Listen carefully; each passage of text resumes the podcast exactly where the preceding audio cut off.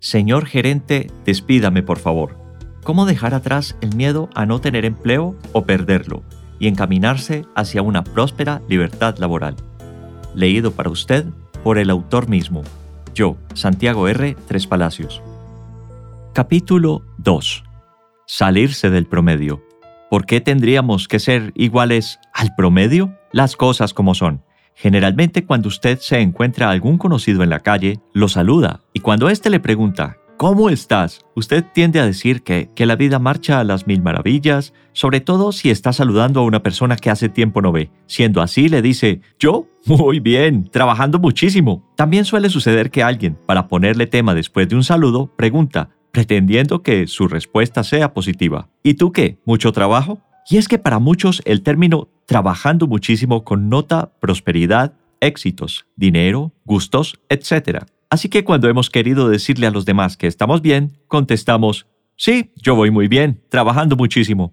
La mayoría somos educados en el promedio, para comportarnos como el promedio, para vivir como el promedio, para tener las mismas cosas y deudas de el promedio, para jubilarnos como el promedio, para hacer las mismas carreras universitarias que el promedio. ¿No se ha preguntado alguna vez por qué los que no están en el promedio son generalmente ricos y famosos? Por eso mismo, porque se salieron del promedio, y cuando lo haga usted mismo, con seguridad tendrá garantizado que le conocerán más y que en buena medida le traerá dinero, algo de éxito, y aún más, si es bien manejado, atraerá la prosperidad verdadera, lo que más desearíamos tener y que le deseamos en este libro. Escritores, cantantes, actores, deportistas, inventores de sistemas de negocios que eligieron que no querían estar en el promedio de los empleados, arriesgaron su pellejo por llegar donde están. Pero si lee la biografía de cada uno de los que ha conocido y reconocido, verá que siempre ellos asumieron riesgos. Queda claro algo. Lograrlo no es obra y gracia de la suerte. El mago y psicoanalista Dr. Richard Wiseman, en su libro El factor suerte, Dice que la suerte de muchos famosos se debe simplemente a que ellos la labraron asumiendo todos los riesgos posibles. Así que ninguno de ellos se sentó, como un empleado promedio, a esperar que la suerte le llegara, quizá reflejada en un aumento de sueldo o en un ascenso. Sin embargo, quien le habla cree firmemente que quienes tuvieron suerte no asumieron en su vida riesgos paralizantes, sino que escucharon esa voz profunda de su corazón, un extraño pálpito que nace de una meditación profunda que los llevó a ser la materialización de su más profundo talento. Y he encontrado en ese libro citado anteriormente una respuesta a muchas preguntas sobre mi propia aparente mala suerte en muchas vivencias de la vida. En general pareciera que nuestro cerebro estuviera programado para recordar solo eventos asociados a la mala suerte y muy pocos asociados a la buena suerte. No obstante, lo que yo creía que era mala suerte era el camino de aprendizaje para vivir en un estado de buena suerte. Es por ello que siempre llevo en mi mente esta frase de Jim Elliot. La voluntad de Dios no te lleva a donde su gracia no te proteja. Cuando aceptemos que somos parte del promedio y que tenemos que estar dispuestos verdaderamente a cambiar nuestra suerte, esta misma actuará en nuestro propio beneficio. Así es, aunque no lo crea, el factor suerte permanece dormido en cada uno de nosotros esperando a despertarlo. No me refiero a que de un momento a otro se gane loterías cuando esté dispuesto a activar su suerte, pero incluso se podría dar cuenta que luego de activada se hace acreedor a más premios y ganancias ocasionales de la vida. Es cierto, el dinero va tras el dinero.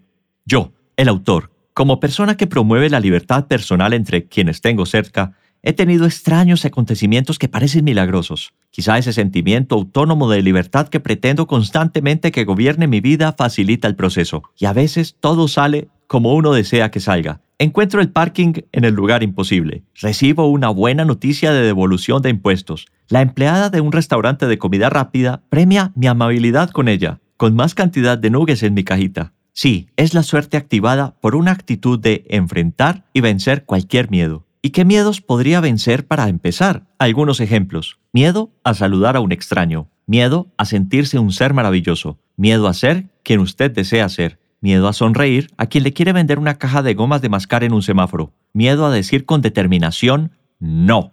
Miedo a perder. Miedo a ganar. Miedo a amar a alguien sin apegos. Miedo a dejar ir cualquier apego al resultado. Y finalmente, miedo a perder dinero por hacer una obra de caridad. El constante movimiento de una persona libre atrae la suerte. El constante estado de quietud que podría generarle estar encerrado en el mismo cubículo por años aleja esa energía reservada para quienes afuera están construyendo su propio destino. Deepak Chopra, en su libro Sincrodestino, expone esa extraña suerte de quienes hacen la diferencia y experimentan día tras día su libertad. Usted hace la diferencia cuando se la juega, cuando está dispuesto a ignorar el qué dirán. Quiero aclarar que hay empleados que tienen que estar en sitios de trabajo. Los médicos, las enfermeras. Para poner un ejemplo, personas que valoro enormemente. Sin embargo, conozco muchos de ellos que han probado opciones y que fuera de su entorno laboral han encontrado momentos de muy buena suerte. Ha llegado el momento de definir mi interpretación de una palabra que puede que no exista, libre laboralidad. Si yo le hiciera esa pregunta ya, usted probablemente me contestaría que es ser un trabajador independiente o un autoempleado. Bueno, así es, en parte. Sin embargo, no todos los trabajadores independientes son libres laborales. Así que vamos a definir esta filosofía de vida que le deseo compartir. Ser un libre laboral es tener la decisión y la opción de ser, principalmente, y luego hacer lo que uno decida con su vida a la hora que lo disponga. Ser dueño del tiempo de su vida. Buscar, paralelamente, el camino de generar ingresos de una manera más fácil y rentable, con un mínimo de esfuerzo y de tiempo. No ser esclavo del mundo material, ni dejarse tentar por la ambición y la codicia. Piense que el que espera resultados con las mismas acciones desespera, y el que sueña y visualiza materializa. Un libre laboral no trabaja por dinero, como lo hacen los empleados. El libre laboral trabaja para servir, se visualiza próspero, y eso ya es una manifestación de riqueza. Es una mentalidad atrayente. Cuando el dinero no es lo más importante para usted, usted se vuelve alguien importante para el dinero. Ser libre laboral es levantarse cada mañana y vivir el día sin temor, con total desapego al resultado, haciendo lo que a uno verdaderamente le gusta, no lo que le impusieron hacer. Es hacer que cada día de la semana sea igual de glorioso, no uno mejor que otro, no el sábado mejor que el lunes, porque incluso un lunes se puede convertir en un sábado. Le aseguro que son muy pocos los que pasan de la noche a la mañana de ser empleados a libre laborales o empresarios de manera exitosa, si no cultivan primero el hábito de la independencia y desapego de los resultados, y abandonan los típicos apegos que genera la dependencia de un empleo remunerado con la misma cifra mensual, y los hábitos de vida continúan como si nada hubiera pasado.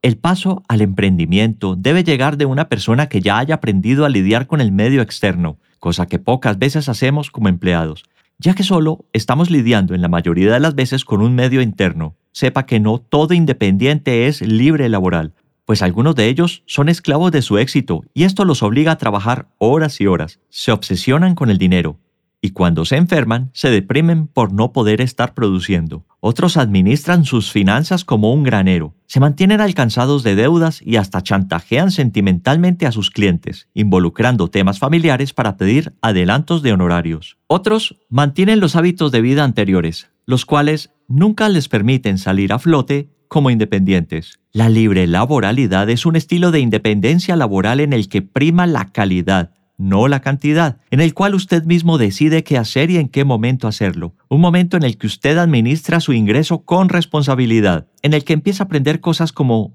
que ser una persona natural ante el fisco es muy mal negocio y ser una entidad jurídica es una fuente de beneficios que lo va convirtiendo en un empresario próspero sin darse cuenta de ello. La libre laboralidad es un estilo en el que usted empieza a personarse de sus asuntos de manera comprometida, donde empieza a enamorarse más de su propia vida y todos los que le rodean. La interdependencia con los demás hace que usted empiece a dar inmenso valor a la compasión y a la caridad la libre laboralidad es un estilo en el que se disfruta cada momento de su día, en el que cada hora que descansa se convierte en unas vacaciones intempestivas, en el que abandona su arrogancia y baja la cabeza en disposición de reaprender, y por ello sale a la búsqueda de maestros y mentores que le den un empujón. Seguro que en estas condiciones ha de encontrarlos. Empieza a confiar en el poder del apalancamiento financiero. Es un estado en el que desaprende casi todo para volver a aprender, y en el que usted le pone el pecho a su destino una de las formas de pensar que se adquiere cuando se es empleado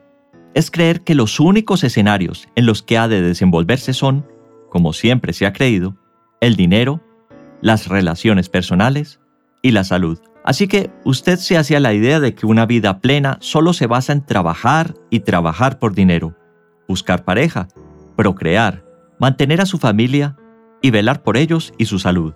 Por eso quizás se ha conformado con ser empleado, porque se le olvida que la vida cuenta con más de tres escenarios a saber, vida de relaciones humanas, vida laboral o carrera, vida de diversión u ocio, vida financiera, vida espiritual, vida de salud y bienestar, vida de expansión del conocimiento y los saberes.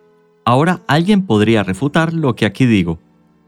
Más adelante, este libro le irá mostrando cómo un libre laboral vive cada escenario de su vida, no de manera exitosa, sino de manera próspera, con actitudes que verdaderamente le liberan de las cadenas de un empleo.